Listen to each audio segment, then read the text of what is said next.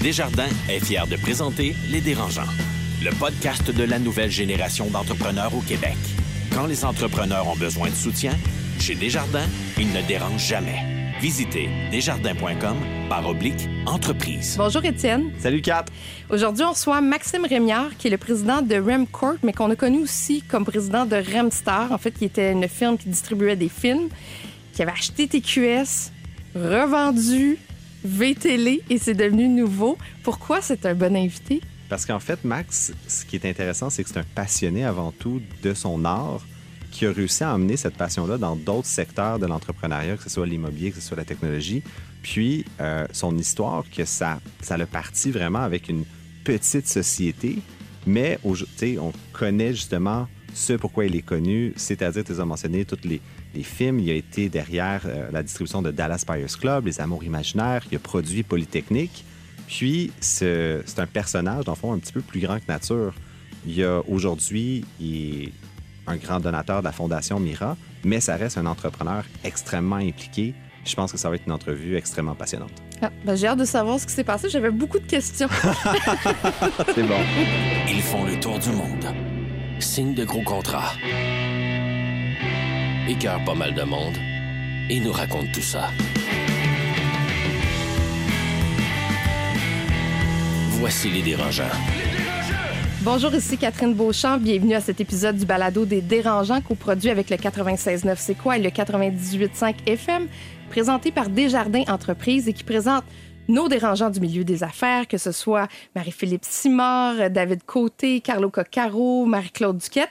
Et, ben, vous le savez, à chaque épisode, je retiens à mes côtés trois de nos jeunes PDG. Et aujourd'hui, j'ai à côté de moi Noah Redler, président d'Arch Innovation, cofondateur de l'expérience Ville Intelligente. Ça va bien? Ça va très bien, toi. Ça va bien. Alex Menti, qui est entrepreneur en série, bonjour. Salut, ça va bien? Ça va très bien. Et Étienne Crevier, aussi entrepreneur en série. Mais je sais, il m'a volé mon titre, J'avais un copyright là-dessus. Là, c'est 25 sous à chaque fois. Non. Salut, Kat. C'est soit qu'on vous débarque, vous ne ferez plus jamais d'émission ensemble ou que vous vous entendez sur le terme. C'est les meilleures émissions quand on est ensemble. C'est vrai que vous entendez, euh, vous entendez bien? Malheureusement. Ouais. c'est une blague. Restez avec nous parce que je vous annonce tout de suite quelle est la thématique de notre CA. On va expliquer ce qu'est un poster child. En fait, c'est quand un entrepreneur devient euh, la tête d'affiche de son secteur d'activité. Et là, je vais vous demander si vous avez envie peut-être des fois de devenir le poster child de votre secteur d'activité.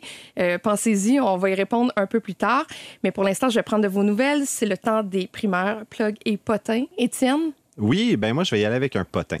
Parce que, en fait, euh, récemment, il y a eu le classement HelloSafe qui est établi par l'Institut Startup Blink pour classer les meilleures villes dans le monde où est-ce que c'est bon de se partir en affaires, d'avoir une jeune entreprise, une start-up? Et Montréal est élue la troisième meilleure ville au Canada, la première au Québec, qui est juste derrière Toronto et Vancouver, mais devant Québec, euh, Sherbrooke. Puis en fait, moi, je dis que c'est un scandale parce que je veux juste foutre la marde puis juste partir une guerre avec Toronto. Non, c'est une blague. Mais en fait, le classement est basé sur plusieurs critères qui sont super intéressants, mais un d'entre eux qui explique probablement pourquoi Montréal se score moins bien, c'est le nombre d'exits, de transactions, de, compagnies qui ont pu transiger ou qui ont créé de la valeur.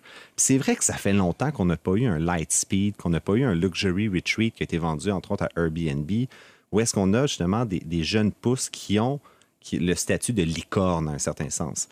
Puis, j'ai quand même un point positif où est-ce que c'est vrai qu'on n'a pas eu de, licorne, mais récemment, je suis tombé sur des transactions qui sont vraiment intéressantes où est-ce que l'entreprise Nolk, qui sont des anciens de premiumbeats.com qui étaient mhm. vendus à Shutterstock.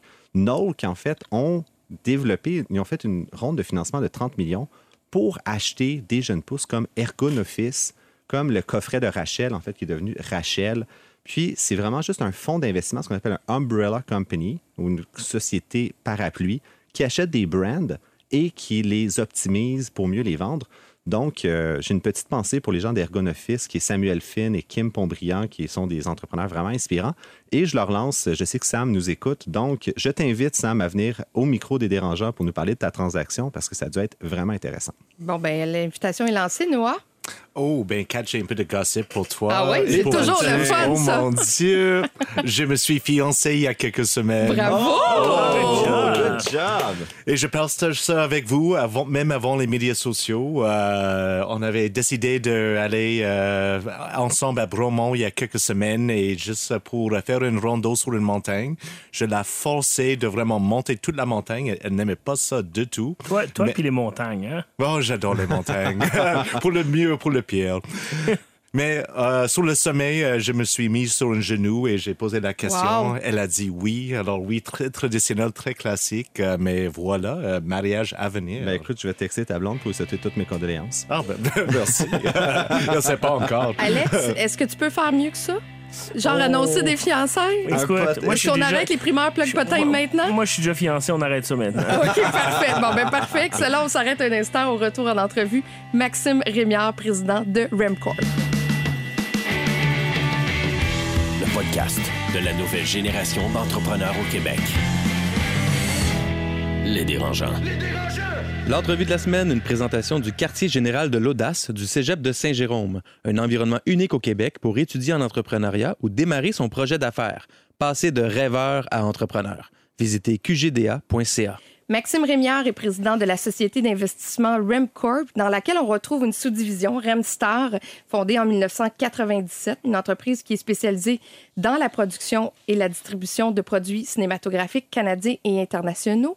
Bonjour, Maxime Rémiard. Bon, bonsoir, bonjour. Bonjour. J'ai- ça fait longtemps que je travaille dans le milieu culturel. J'ai vu souvent euh, ton nom passer. Ouais, hein? Puis on dirait que je le vois plus. Fait que je me Ouais. demande, qu'est-ce qui se passe avec Remstar? Est-ce que, Remstar distribue encore des films? J'aurais besoin d'une mise à jour. Oui, mais euh, euh, absolument. Euh, non, Remstar, j'ai vendu l'entreprise. Je suis plus actif dans le cinéma Du tout? du tout. Donc, il reste les chaînes de télé, Elle oui. Fiction et Max? Exact, exact. Euh, suite à la transaction de euh, groupe V-Média, pardon, à Bell, euh, on s'est départi de la chaîne généraliste. Et là, présentement, il nous reste que deux, ces deux petites chaînes-là, euh, Elle et Max. Euh, Qu'est-ce qui a fait que euh, on, on voit beaucoup le nom de Maxime Rémiard passer, puis à un moment donné, ça, ça colle plus à ce milieu-là cinématographique? Pourquoi on fait des choix comme ça? Depuis 1997, je suis actif dans le, dans le milieu du divertissement, dans le contenu audiovisuel. Puis, à un moment donné, j'avais fait le tour du jardin un peu. Euh, j'avais le goût d'apprendre un autre métier. J'avais le goût euh, d'adopter ma fibre entrepreneuriale dans d'autres industries. Et avec la transaction de Bell, euh, ça a été une, une opportunité pour moi de passer à d'autres choses. Ça a fait comme table rase Ouais. sur ce milieu-là. Effectivement. Puis c'est un défi qui a été de taille. C'est le défi d'une vie pour moi de relancer une chaîne généraliste dans les circonstances puis dans les conditions. Le défunt TQS. Le défunt TQS, exact. Et euh, je pense que le fait que le plus grand, la plus grande entreprise en, en télécommunication au Canada euh, voit qu'il y a de la valeur à ce qu'on a fait, euh, je trouvais que c'était un, beau moment pour moi pour, quitter puis aller, je l'espère, mettre mon talent dans, une autre industrie ou d'autres industries.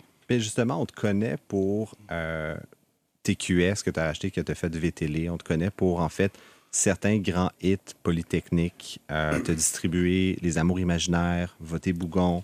Euh, Dallas Buyers Club à l'international, Moonlight aussi, qui avait remporté Oui. euh, beaucoup de prix. Donc, Oui. euh. Puis récemment, j'ai ben, mon dernier film, juste pour rajouter, c'était en 2018. Donc, euh, C'est pas si longtemps. Ça fait pas si longtemps. Puis c'était avec euh, Keanu Reeves. Ça s'appelait Replicas. Donc j'ai fini avec Keanu Reeves comme. Comme acteur principal. sur Netflix, hein, je pense. Exact. que Ça a ça- été, euh, ça vendu à Netflix. Mais je serais curieux de savoir, dans toute cette euh, saga, lequel projet te rend le plus fier dans ton aventure médiatique? Parce que tu as quand même étudié là-dedans. Tu es allé en Californie pour, euh, à l'University of Southern California, faire cette formation-là. Puis là, aujourd'hui, avant de parler de, de ce que tu fais puis du futur, euh, quand on regarde derrière, c'est quoi qui t'a rempli le plus de fierté?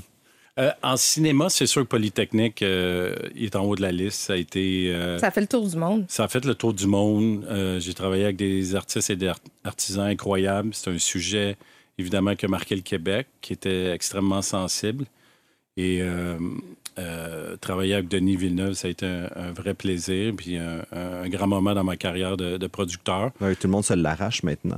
Ouais, maintenant on voit où, où il, est ren- il est rendu, c'est assez incroyable. Mais, Euh, mais même, je peux me permettre, parce qu'on pense souvent à Incendie comme le début de la carrière inter- internationale de Denis Villeneuve, mais c'est vraiment Polytechnique. C'est vrai, hein? C'est Polytechnique qui a pavé le chemin pour Incendie Puis par la suite, il a pris son envol qu'on connaît. là, mais ce film-là, parce qu'il nous en avait souvent parlé en entrevue, a été vraiment important pour sa carrière. Effectivement. Puis euh, Denis avait comme pris une pause cinématographique à l'époque, euh, se concentrait beaucoup en publicité.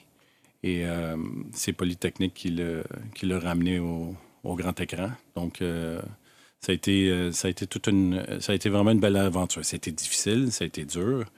C'est un, sujet qui est difficile, mais euh, Ça a été difficile de convaincre les gens d'embarquer dans un film comme ça parce que c'est tellement facile de passer à côté ou de faire Ah, un film qui, qui est juste pas accepté des gens. Oui, absolument. C'est un- vu la- la- la- le sujet qui était extrêmement délicat, puis euh, euh, c'est un traumatisme profond pour le Québec. euh, on ça a pris du temps avant qu'on fasse le film. Ça a pris, je me rappelle plus exactement, mais au moins 4, à 5 ans, là, le développement, puis le financement, etc., euh, ici au Québec. Donc, euh, oui, c'était pas tout le monde qui était d'accord avec l'idée de faire un film comme ça euh, sur ce sujet-là, mais, euh, mais avec la vision des producteurs, puis surtout la vision de Denis, je pense que ça, ça a rallié pas mal tout, euh, les, les- les- les intervenants. là. Je suis curieux de t'entendre sur c'est quoi l'état de l'industrie euh, du cinéma au Québec? C'est toute une question. euh, honnêtement, je suis un peu retiré depuis quelques années, donc je connais un peu moins les dynamiques de marché. Mais c'est sûr, vu, le, vu la langue, vu le, le, marché quand même qui est restreint, euh, c'est un défi de taille. Puis c'est un défi de taille dans bien d'autres pays aussi. Là. Euh, Il y a des cinémas local, voit un, un public plus local, il y a des défis d'exportation, donc des défis de financement. Mais c'est sûr que le Québec, sa créativité, puis, veut, veut pas, on a quand même un écosystème audiovisuel extrêmement Ouais. euh, vigoureux, extrêmement euh, performant. On, on- on voit qu'il y a des talents qui, qui ressortent. euh, puis Denis Villeneuve est un exemple. Jean-Marc Vallée, on parlait de Dallas Buyers Club, et, et bien d'autres, euh, Xavier Dolan, etc. Euh, on est une pépinière de talents importants. Mais c'est sûr que c'est difficile de compétitionner avec euh, le- la machine américaine et même maintenant la machine mondiale des streamers, etc. Donc, euh, j'ai pas de solution concrète à part que, que c'est un défi de taille pour, pour le Québec pour, et, et- et tous les, les- les- les pays qui, euh, qui ont des marchés locaux un peu plus petits et surtout dans une langue différente. là. Mais même distribuer des films, Ah. pour connaître l'industrie, c'est à chaque fois qu'on- qu'une entreprise, euh, comme par exemple ce, ce qui était Remstar, choisit de distribuer un film, il y a un risque immense au Québec. C'est c'est souvent le distributeur qui perd le plus d'argent dans l'histoire quand le film ne fonctionne pas. Absolument. Pour le cinéma québécois, Oui. euh, c'est euh, c'est tellement vrai. Euh, oui, parce que la réalité du... Puis on peut peut-être tomber sur le financement un peu du cinéma québécois, là, mais la réalité de la structure de financement, c'est il faut aller chercher des aides gouvernementales pour financer un film comme ça. Donc, il y a trois grandes sources. Il y a, quatre grandes sources de financement. Tu as les deux paliers de gouvernement fédéral, provincial. Tu as les deux paliers de euh, crédit d'impôt que je mets dans un bucket et tu as le distributeur. Et souvent, tu as, absolument raison, c'est le distributeur qui a souvent la plus grosse mise euh, dans structure de financement. Et ça, c'est 100 euh, exposé à la performance commerciale. Donc, euh, c'est pas pour rien qu'il n'y a pas beaucoup de distributeurs québécois hein, ou même canadiens, euh, parce que le, le- le coût-bénéfice est, est très difficile à justifier ces investissements. Je serais curieux de t'entendre. Quand on se part en affaires, que ce soit la start-up, en techno, peu importe le domaine, on va faire une étude de marché. On va avoir des indicateurs que notre idée punk, qu'il y a un- une demande en immobilier, c'est la même chose. Dans le milieu euh, cinématographique, est-ce que c'est la passion avant tout ou il y a des indicateurs qui disent Ah, un film d'action qui se passe avec des policiers à Los Angeles, ça, c'est comme les gens en veulent. Tu y a-tu- on est-tu capable d'aller chercher cet indicateur-là avant de se lancer dans l'aventure? Oui, absolument. Puis encore là, je vais faire une distinction entre les, les studios puis le cinéma indépendant. C'est vrai. Ben les oui. studios le ont Marvel, date, peu importe. ben, ils ont toute la date Disney. euh, on ne on les apprendra pas comment euh, greenlighter des films. là. Ils ont toute la data euh, possible. Ils savent exactement qui sont leurs consommateurs, puis combien est-ce qu'ils doivent investir. Donc, c'est une machine très bien huilée. Puis, puis le monde, c'est leur marché. Donc, ils vont mettre 150 millions dans un budget, ils vont mettre 200 millions en marketing, ils ont des output deals, des, des ententes automatiques dans chaque territoire, chaque diffuseur. Donc, ils savent exactement plus ou moins le rendement, puis ben, le- le- les revenus, les recettes. Ils vont, ils vont savoir le- pas mal le rendement qu'ils vont avoir. Malgré tout ça, ils se trompent euh, Quand même. quand même. Ben oui. quand même. Alors, imaginez le cinéma indépendant où tu le fais vraiment par passion, parce que tu es passionné par le sujet. Puis, Je dirais même par instinct. par Par- instinct, oui, Ouais. absolument. Il y a beaucoup d'instinct là-dedans, beaucoup de passion. Puis, je- vais parler pour moi, puis ceux que je connaisse, qui sont toujours actifs, puis s'ils ne font pas nécessairement euh, pour le rendement financier, mais c'est vraiment par passion. Euh, à part, euh, tu sais, on voit toujours les, les, les plus grands artistes ou artisans à Hollywood. Là, eux autres, c'est vraiment des, des, des méga business, là, mais euh, dans le cinéma indépendant, tu le fais par passion. Est-ce que c'est un peu par passion aussi qu'on se lance dans le projet d'acheter une station de télé en faillite? Ça prend quand même des cojones en acier. Là. Oui, tu sais, les red flags, là, ils devaient être tout allumés. Ah, il là. était tout allumé. Euh, oui, c'est de la passion. Puis, ben, il y- avait un historique aussi. Moi, j'ai j'ai eu la chance de partir mon entreprise très jeune. J'ai fait du contenu, comme je disais tout à l'heure, depuis 97. Puis, j'ai commencé une petite boîte de distribution qu'on on importait des films européens. Donc, on, on- on mettait ça en salle. Puis, Prima Film. Prima. Film, exactement, qui, Ah ouais. avec, avec M. Armand Lafont, qui était mon mentor en distribution. Puis, et euh, donc, on, on faisait du cinéma européen. Après, ben, on veut, on veut, on veut plus commercial, plus de part de marché, etc. On était dans du cinéma indépendant américain. J'ai vraiment tout fait, la distribution, euh, le financement, la production.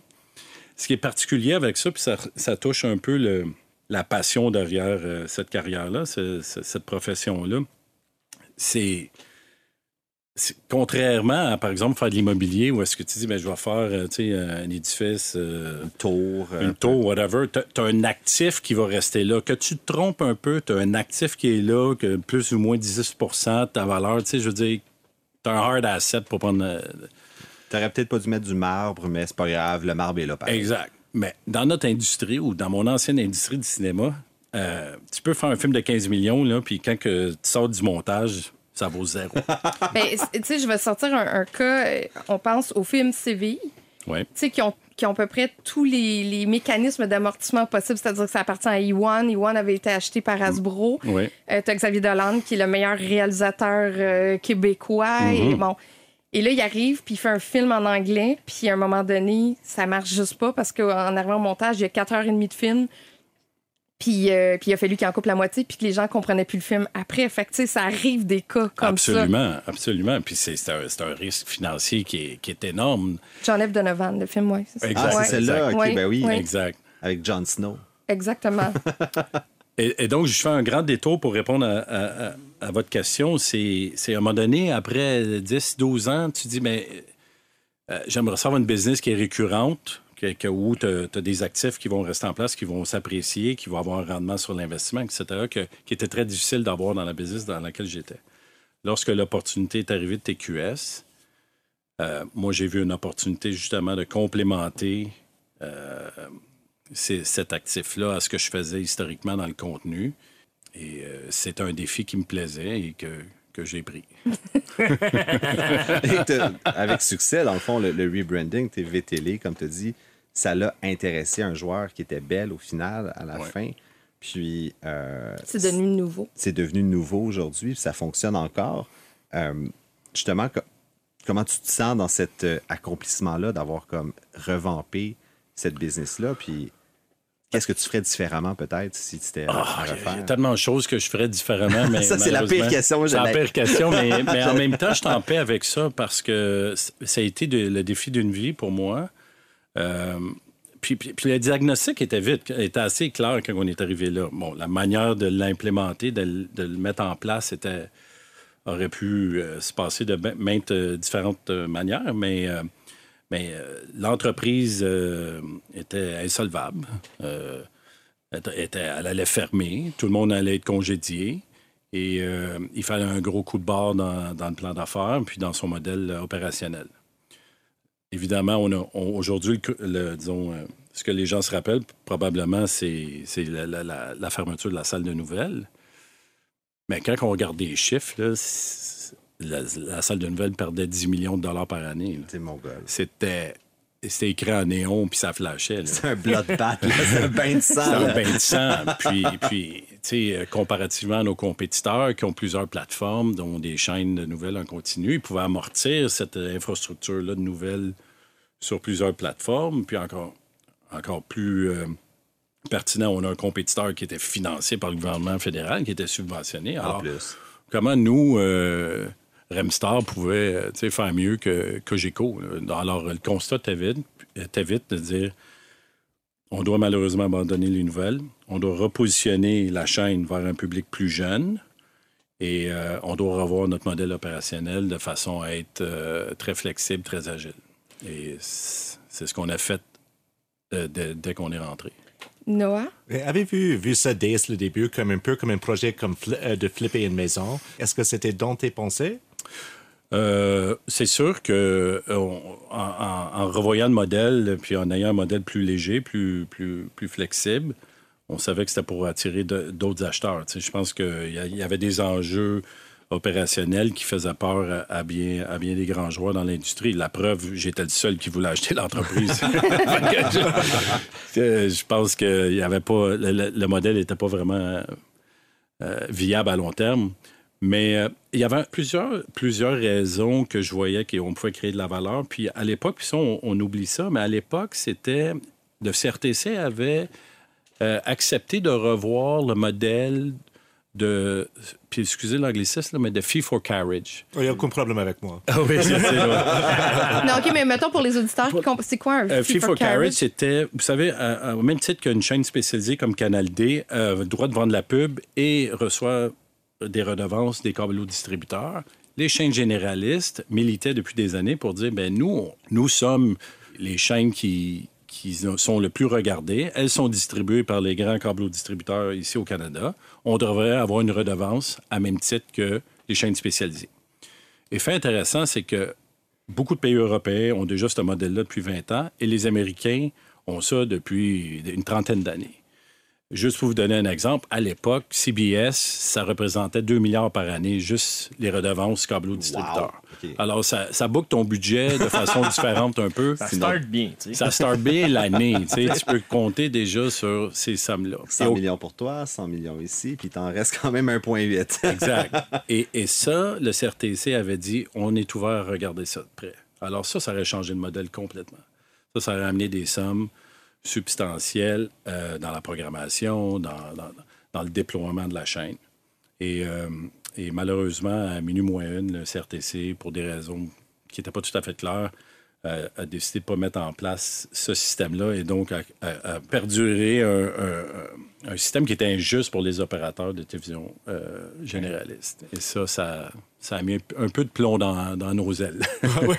Et, et parallèlement à ça, il y a eu Musique Plus. Musimax, qui Oui. sont maintenant les chaînes euh, Elle Fiction et Max. exact. Est-ce qu'on a tué Musique Plus avec, euh, avec le groupe V-Média? Est-ce que, Non, est-ce que mais- vous êtes responsable Ben, du départ de Musique Plus? Les gens sont encore très, très nostalgiques à Ouais. l'idée de Musique Plus. Malheureusement, il y avait beaucoup de jeunes nostalgiques, mais il n'y a pas beaucoup de gens qui l'écoutaient. C'est un peu comme les nouvelles à TQS. Mais, mais, euh, mais là aussi, c'est un constat où euh, le- la compétition, notamment de YouTube, tout ça, ça avait vraiment sévi, puis avait, avait mis en, en- avait mis euh, le modèle euh, d'affaires de Musique Plus euh, vraiment un petit peu précaire. Donc, le, puis, on a- le constat était rapide aussi. là. À, même, à même titre que le constat était rapide euh, chez TQS, euh, chez Musique Plus, continuer dans ce créneau-là, c'était euh, c'était une mort annoncée. là.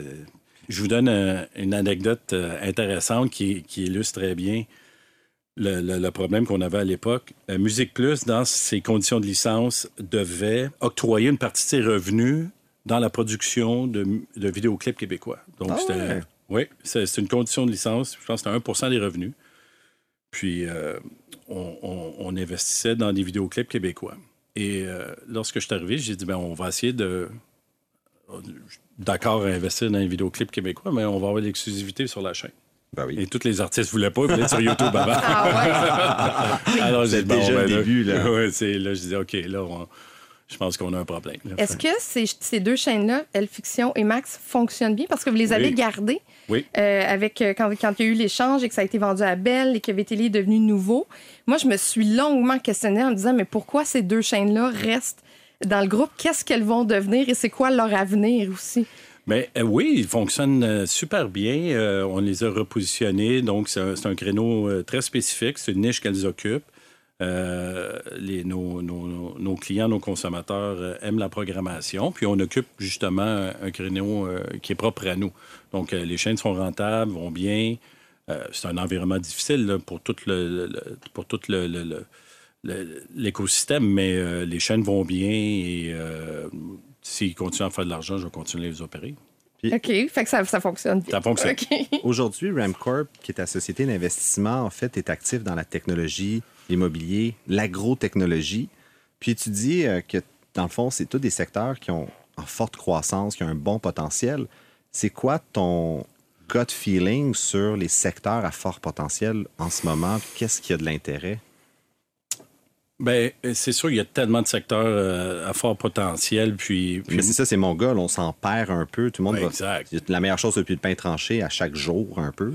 Euh, exact, exact. Puis je suis un peu agnostique un peu à, à l'industrie et qu'à l'industrie, mais euh, il y, a- il y a tellement d'opportunités et euh, j'ai moi, moi, moi, depuis euh, disons que depuis que j'ai cessé de faire du contenu, tout ça, ce que je, ce que je fais avec ma société Remcorp, c'est vraiment de la gestion de patrimoine. Donc euh, ce qu'on appelle un family office. Exact, exact. Donc, euh, c'est une, gestion plus passive euh, dans différentes classes d'actifs. Puis, on, on veut diversifier, puis on va avoir un meilleur rendement en, en diminuant le plus le risque euh, euh, associé à ça. Est-ce que tu te fais submerger par les offres d'investissement ou est-ce que tu es proactif pour les trouver?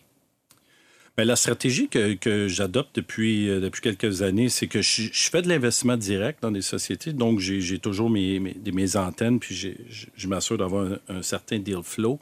Mais la stratégie que j'utilise, c'est que j'investis dans des fonds de private, de private equity, donc d'investissement privé.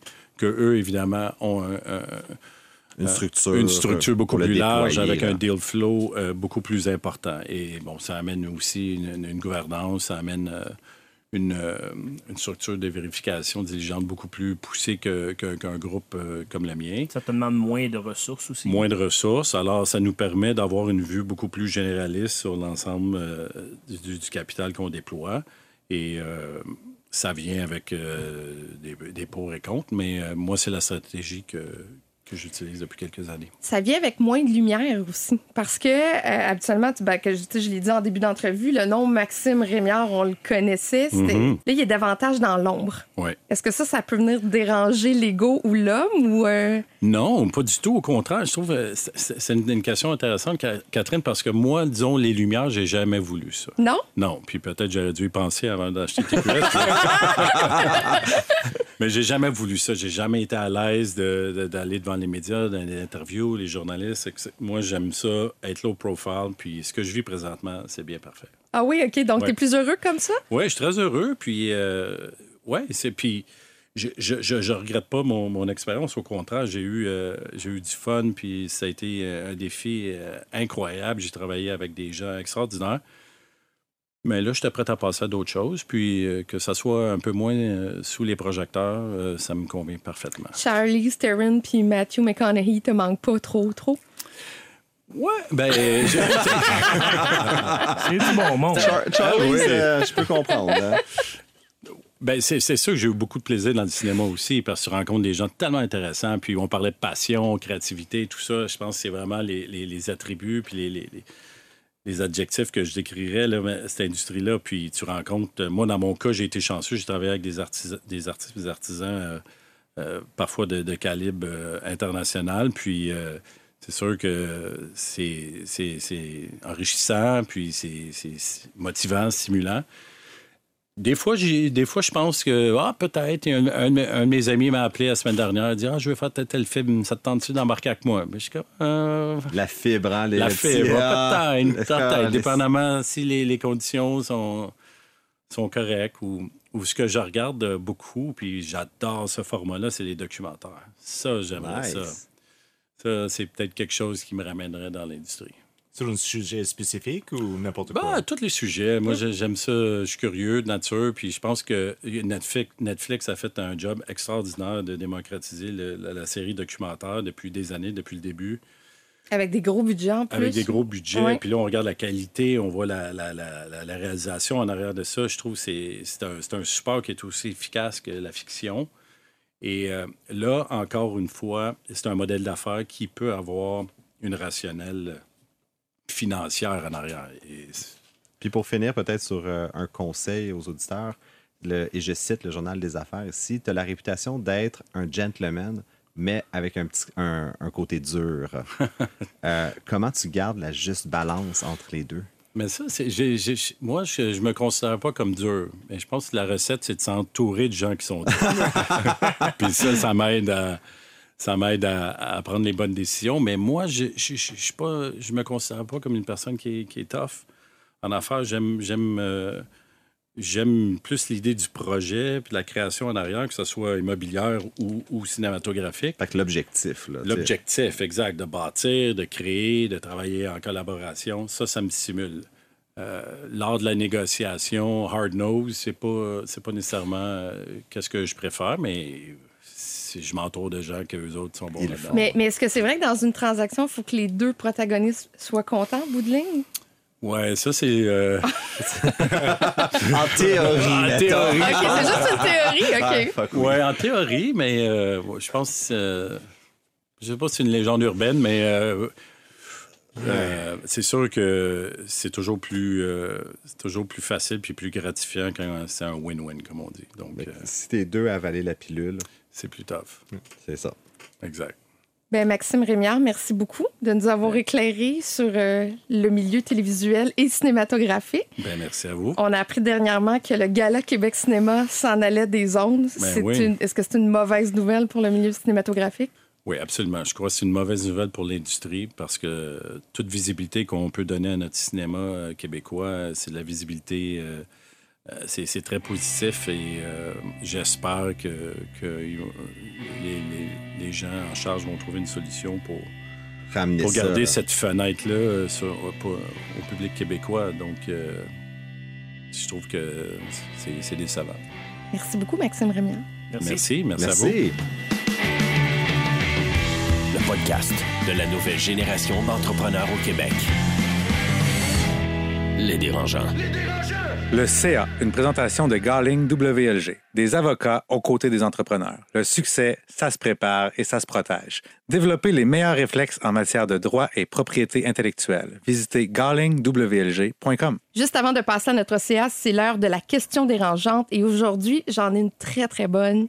Je veux savoir sur une échelle de 1 à 10, jusqu'à quel point vous êtes manipulateur? Et là, je dis manipulateur parce que, sais, il y a toutes sortes d'informations qu'on doit passer. Euh, des fois, il y a des clients qui ont besoin d'être assurés. Euh, des fois aussi, il faut convaincre des employés hein, de faire des tâches un peu plus plates. Est-ce que vous embellissez la vérité? Est-ce que vous tirez les ficelles, manipulez? Je veux savoir. Euh, je Ça, c'était un bon qui était grave. bon. Il y a beaucoup de choses à dire là-dessus. Tu sais, y, il y a des délinquants à contrôler, puis il y a des manipulateurs à contrôler. Moi, je me considère dans cette famille-là. À contrôler. C'est-à-dire que normalement, je suis capable d'être un bon 2, mais je suis capable d'être un bon 10 aussi. Et je pense que ça vient avec le territoire quand tu es dans le domaine des ventes. Euh, Il y a tout le temps un petit peu de manipulation là, qui est impliquée. Rien de négatif. Là, je manipule pas les gens hein, avec euh, une mauvaise intention ou quoi que ce soit. Mais c'est ça. Ben, écoute, ça super intéressant parce que j'avais eu un prof de MBA qui avait posé la question c'est quoi la différence entre un leader puis un gestionnaire? Puis il avait dit dans le fond, le gestionnaire s'adapte à son milieu de travail, mais le leader manipule son milieu de travail vers le mieux. Puis donc, le leadership, c'est de la manipulation, mais pour le bien commun, le bien collectif. C'est une influence, mais qui est juste pas négative. Puis c'est c'est toujours l'intention qui est derrière. Donc, si tu manipules parce que ça te tente de partir à 4 heures, puis tu veux que tes employés restent jusqu'à 8, c'est vraiment malsain. Tu as besoin Ouais, d'aller voir un thérapeute immédiatement. Mais d'un autre côté, cette capacité-là à venir rallier autour d'une cause, être un entrepreneur, c'est limite se partir une religion. C'est limite être un Jésus des temps modernes, puis de rallier du monde autour d'une cause, Fait qu'il faut être un petit peu manipulateur, selon moi. Puis je pense que je l'ai été pas pire, honnêtement. Mais, mais je pense que les ultimes manipulateurs, c'est comme, tu sais, le Tinder Swindler, là. Ouais, non, ça, t'es next Ça, level. ça, c'est. Ça, c'est comme toi, trop, God trop, level. trop manipulateur. Ouais, ouais, ouais. Noah? Mais je pense que j'aime pas trop ce mot manipulateur parce que c'est vrai que. Influence, influenceur. Exact. Ben, peut-être pas à ce niveau. Juste là, c'est de manipuler de faire ça. Ben, mais c'est vrai, comme, like, comme entrepreneur, c'est nécessaire de, euh, assez souvent de mettre une spin assez positive sur des choses qu'on a à dire. Non, le rapport ou notre livrable n'est pas en retard, euh, monsieur, madame client. Ça va être juste même mieux dans quelques jours. Non, vous n'avez pas besoin de travailler trop tard ce soir. On va travailler ensemble. Tout le monde doit travailler jusqu'à tard ce soir.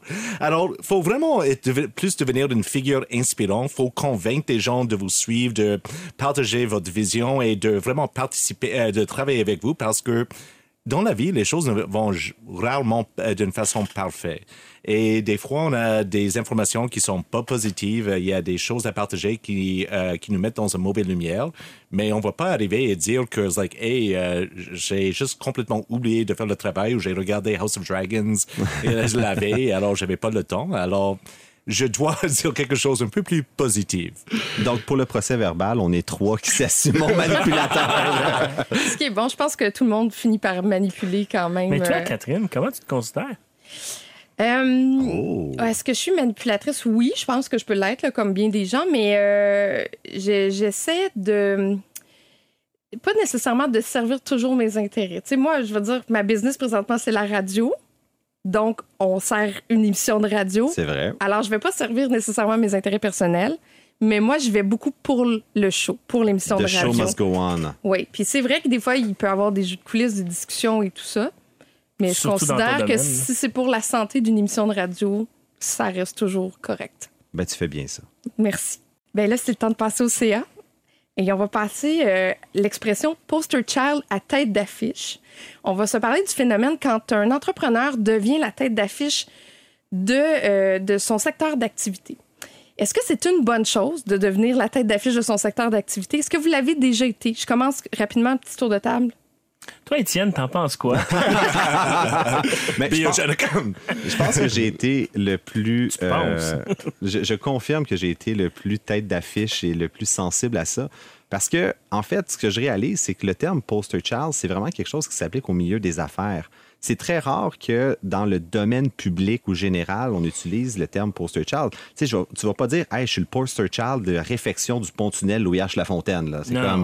Ou le Non, mais poster sais- child de la pénurie d'infirmières. De toute façon, tu Um, veux pas être ça pour l'instant. Après les dragons, Alexandre Taillefer est devenu Le un poster poster child de l'entrepreneuriat euh, québécois. Absolument. Exact. Puis là, aujourd'hui, ça serait Nicolas Duvernois qui a pris un peu ce rôle-là, puis il en fait une très belle business. Euh, ça, c'est un, c'est un thème qui est très large. De mon côté, je pense que tu n'as pas le choix comme entrepreneur d'être un porte-parole de ta marque. Et après ça, est-ce que tu en fais de ton secteur? Donc, c'est sûr et certain qu'on est tous poster child. Moi, c'était biogénique. Toi, c'était Mango, euh, tu sais, Art Innovation. On est poster child. Mais là, j'ai pris next step de plus et là, je voulais être poster child de la génétique. Puis ça, j'avoue que j'ai perdu le nord. Ou est-ce que ça devient vraiment, ça te colle à la peau, t'es monsieur génétique, puis là, c'est comme, mais c'est-tu mon identité? C'est-tu ça C'est que dur je à se veux? dissocier de ça après. C'est- Est-ce que c'est lourd à porter? c'est extrêmement lourd à porter. Tu deviens un peu schizoïde dans ton day-to-day. Puis ça devient, moi j'appelais ça le masque, j'appelais ça le personnage. Puis là, j'étais comme showtime. Mais là, c'était tout le temps. Et là, le showtime, quand est-ce que tu prends une pause, finalement, tu deviens le personnage. Puis là, c'était pas, de mon côté, c'était pas comme Nicolas Duvernois où est-ce que les gens m'arrêtaient dans la rue, mais j'allais dans les conférences, j'allais dans les congrès, et là, ça devenait vraiment, euh, je pouvais pas faire cinq mètres sans que les gens m'arrêtent puis viennent me parler, puis il fallait toujours être high. Là, tu goûtes un peu à c'est quoi le star system, et là, j'ai compris que j'allais vraiment déraper si je continue dans cette euh, voie-là, personnellement. Fait que toi, Alex, euh, Non, moi, j'ai pas été le poster child de, de mon industrie, loin de là. Euh, mais je pense que des fois, il y a deux choses. Si tu veux devenir le poster child, c'est une chose. Si ça se fait naturellement parce que tu as beaucoup de succès, ben, faut que tu réalises que si à un moment donné tu te plantes, ben, tu vas te planter devant tout le monde, puis ça va faire vraiment plus mal. Fait que moi, je pense que c'est un petit peu dangereux. Ben, Ça, ça, c'est l'ego, là. Ouais, exact. Euh, Quand ça fait mal, souvent, c'est que ça touche à l'ego. Oui, c'est ça. Alors, je pense que c'est difficile à dire ce temps-ci parce que de devenir poster child, on peut aussi appeler ça du personal branding. Like, Ouais. Et aujourd'hui, like, la marque de mon entreprise, c'est la marque Noah. Quand les gens achètent les services d'achat-innovation, les gens sont en train d'aller, à- sont à la recherche de mes expertises, de mes talents. Alors, c'est un peu la même chose et Mais c'est super dangereux. c'est c'est très dangereux Parce que tu peux pas l'entre- vendre ton entreprise. C'est je, je peux juste vendre moi. Et C'est extrêmement dangereux. Mais moi, je dirais que j'étais un peu sur le bord. Quand j'étais à la maison Notman, c'était très important de vraiment devenir une poster child de la communauté startup, de agir un peu comme une porte-parole. Mais c'est pas naturel pour moi. J'ai, même si je suis ici sur une balado les dérangeants, je, je, je me mets dans le, je me mets euh, dans l'œil public, euh, si on peut dire. Euh, je suis pas à l'aise avec ça. Je suis pas à l'aise avec les gens qui euh, m'approchent dans la rue et disent Hey, j'aimerais vous parler de l'innovation. Euh, non, je, ça c'est mon 9 à 5. Euh, là, je suis, je sors pour une souper avec ma conjointe, ma famille. Je veux pas parler de l'innovation aujourd'hui. Alors, faut l'ado- ass- assumer un peu, mais je suis d'accord, il y a un certain danger. Mais on en parlait un petit peu euh, en fin d'entrevue avec Maxime Régnard. Il y a des gens qui aiment ça être dans la lumière, puis il y a des gens qui aiment pas ça être dans la lumière, qui veulent justement rester entrepreneurs, puis qui, qui sont bien à l'aise de, d'être derrière en coulisses, puis de pas voir. Pour vous, là, c'est, c'est quelque chose. Est-ce que vous, vous sentez que vous avez besoin de ça? Mais je dirais que en devenant entrepreneur, mon cerveau a changé un peu. Je me suis un peu accepté que je dois avoir une figure, je dois avoir un brand de Noah quelque part dans le monde. Sinon, les gens vont avoir zéro confiance en moi. Et c'est drôle, mais quand votre visage est dans un article médiatique, quand vous êtes sur le post de À la télé. à la télé, c'est la crédibilité, même si c'est pour pas grand chose ou si les gens ne comprennent pas pourquoi vous êtes sur la télé, euh, sur la télé, euh, vous êtes là. Alors les gens vous donnent une certaine confiance naturellement. Jean-François Mercier. euh, Jean-François Mercier disait c'est le phénomène Coca-Cola à vanille. S'ils sont capables de vendre du Coke à vanille en faisant des pubs à TV, tu peux vendre n'importe quoi. Mais aussi, c'est que quand on, on porte un secteur d'activité, on se retrouve à parler pour des collègues, pour des compétiteurs. On se retrouve à parler pour un paquet de gens. Donc, il faut être un peu au courant de tout ce qui se passe, puis il faut être aussi euh, ben, au courant de tous les courants de pensée. C'est-à-dire qu'il peut y avoir quelqu'un dans notre propre secteur d'industrie qui n'est pas d'accord avec ce qu'on raconte publiquement. Ben, un, faut avoir des aptitudes politiques. C'est ce qui se rapproche le plus en entrepreneuriat de la politique. Tu tu deviens pas entrepreneur si t'aimes pas ça des problèmes complexes, si t'aimes pas ça régler des problèmes, comme tu deviens pas politicien si t'aimes pas ça régler des problèmes. Fait que c'est là que ça peut jouer un peu, puis c'est pas pour rien qu'on voit les deux sphères d'activité se, mélanger, des gens sauter de un à l'autre. Mais, euh, tu sais, des Ricardo de ce monde-là qui portent euh, justement le, le concept de la cuisine, des, des recettes, euh, puis des produits. Euh, a des mots-clés sur Internet. des mots-clés. Puis, tu sais, qui, qui est allé en, en croisade contre Google, qui a changé son modèle d'affaires. Bien, c'est sûr que Ricardo, il est extrêmement sympathique, mais en même temps, il fait tout la- le, le- le travail terrain pour tous les autres au Québec, les chefs cuisiniers à tatou, comme on disait. Puis ça, c'est extrêmement lourd à porter. Puis il le disait en entrevue, Ricardo, c'est pas payant d'être poster child. Non. Mais, mais ça, c'est un, je pense que c'est des poster child accidentels. Tu sais, c'est, c'est Je pense parce que Ricardo, c'est accidentel? Non, mais ce que je veux dire, c'est que je pense pas que c'est levé un matin et dire je vais devenir le poster child de la cuisine. C'est son succès qui en a fait de lui un poster child. Tu sais, Ben, il a euh, décidé d'investir les heures pour être à Radio-Canada, pour comme. C'est sûr, c'est sûr. Sauf qu'il y a une substance derrière pour le backer. Il y a des gens qui sont très, très visibles dans leur industrie. Fait que toi, tu me dirais, si on t'offrait un contrat à Radio-Canada d'être chroniqueur, tu dirais non. Ah, c'est sûr que non. Ah ouais? Ah, c'est sûr que non. Tu sais, je chronique quoi? Tes deux filles à la maison. Mais non, mais ce que je veux dire, c'est qu'il y en a qui sont très visibles dans leur industrie, mais la substance derrière eux, là, on en connaît tous, là, des entrepreneurs comme ça, c'est très, très faible. là. Exact. c'est vrai. Tu sais, t'as des Nicolas Duvernois, c'est votre cas, c'est la meilleure au monde. Je pense pas que quand il a fait ça, c'était le but de devenir le, le représentant des spiritueux au Québec. Par contre, son succès en a fait que, ah, ben, si lui fait ça comme ça, ça doit être la bonne Mais, façon. mais c'est un peu comme euh, si on fait un parallèle avec les, les plus jeunes qui disent Moi, je veux être connu dans la vie, là, qui, Ouais, qui ont même pas, qui ont même pas choisi d'emploi, ils veulent juste être connus. En, en- quand on, de- on devient entrepreneur, on dit pas je veux devenir poster child, Non. on le devient par la somme des expériences. Complètement. Puis c'est ça qui est fou, en fait, c'est que ce- ce- cette voie-là de croissance dans, son, dans l'entrepreneuriat, d'être le poster child, il y a de la compétition. Il y a de la compétition pour gravir le titre. puis tu es plusieurs, puis tu te rajoutes une complexité supplémentaire. Non seulement tu essaies de rentabiliser ta business, tu essaies d'agrossir, mais en plus de ça, tu te rajoutes une charge d'un- d'une euh, implication sociale de soir. C'est comme si c'était deux business. Tu as deux business. Tu as ton brand personnel, tu as ton brand à bâtir. Puis on l'a vu, tu sais, au Québec, il y a eu Véronique Cloutier, Julie Snyder qui se battaient un peu pour le même titre de, euh, de la, la dame de la télévision, la reine de la télévision. Puis je pense que ça, ça- ils ont trouvé leur place chacune d'entre elles. Mais tu joues du coude, euh, tu reçois des balles curves. Finalement, tu mets à risque aussi ta business d'un petit scandale parce que là, il y a une, on se tire la pipe puis on s'est chicané, à tout le monde en parle les deux un devant l'autre. C'est quand même un, un niveau de complexité de plus. Par contre, quand ça pogne, quand tu gagnes, hey, c'est payant. Tu sais, Moi, la, la rumeur veut que Nick, il vit aussi bien de sa vodka que de ses conférences. Fait que c'est là que ça peut, tu te rajoutes quand même un T4 très intéressant en fin de l'année. Mais c'est ça l'autre effet, que quand tu es trop dans la lumière, tu, tu deviens targeté par des autres. Alors, vous, vous, euh, vous êtes en haut, vous êtes sur le sommet de votre carrière, les gens vous voient comme le meilleur dans votre secteur, dans votre industrie, et vous, êtes, devient, vous devenez les personnes à battre. Et on voit des gens qui disent n'importe quoi en ligne, des paroles racistes, sexistes, euh, n'importe quoi, et personne dit quoi que ce soit. Mais si c'est une vedette, si c'est une personne un peu reconnue qui peut, où on peut mettre, euh, où on peut mettre le nom dans les médias et ça devient du clickbait, mais ça devient autre chose. Alors, il faut vraiment savoir quoi attendre quand vous, euh, quand vous mettez votre nom dans le, euh, dans le domaine public. C'est vrai, puis tu sais, je réfléchis en ça en même temps. Tu sais, la meilleure façon de commettre un poster child, c'est de réussir en affaires. Absolument. Les Desmarais, les Pelado, les Saputo, les Guzzo, ils n'ont pas travaillé leur brand personnel en même temps. Ils ont juste une business qui fonctionne.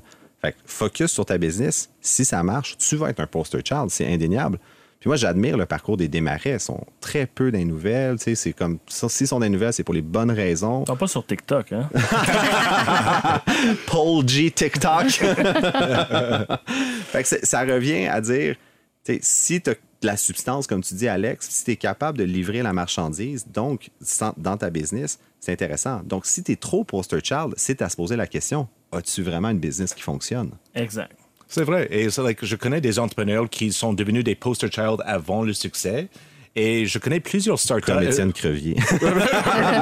non, on parle pas de lui. Non, non, mais je connaissais une, start, euh, une jeune entrepreneur qui avait une technologie assez intéressante, mais c'était une technologie proposée. Il n'a- il n'avait jamais un produit qui fonctionnait, il n'avait jamais un vrai prototype, il n'avait jamais commercialisé ou vend, il n'avait jamais vendu son produit, mais il était dans tous les magazines, l'entrepreneur dans la- dans l'année, il n'a jamais levé une sou de financement, mais son histoire, il y avait une belle histoire, mais il n'y avait rien derrière. Et quand il plaidait faillite, tout le monde disait Oh, c'est dommage, oh, tant pis. Mais c'était prévisible. Mais c'était prévisible. Elisabeth Holmes. Job de Mike. Eh bien, ben merci, c'est déjà tout. Je voulais remercier notre invité, euh, Maxime Rémiard, qui est président de RemCorp, qui était avec nous un peu plus tôt. Les trois dérangeants, merci. Alex, merci Étienne, merci Noah. plaisir. Merci, Kat. Et merci à la maison de nous avoir euh, écoutés jusqu'à ce bout de balado. Et c'était Catherine Beauchamp qui vous disait à la prochaine pour un autre épisode des Dérangeants. Le podcast de la nouvelle génération d'entrepreneurs au Québec. Les dérangeants. Les dérangeants!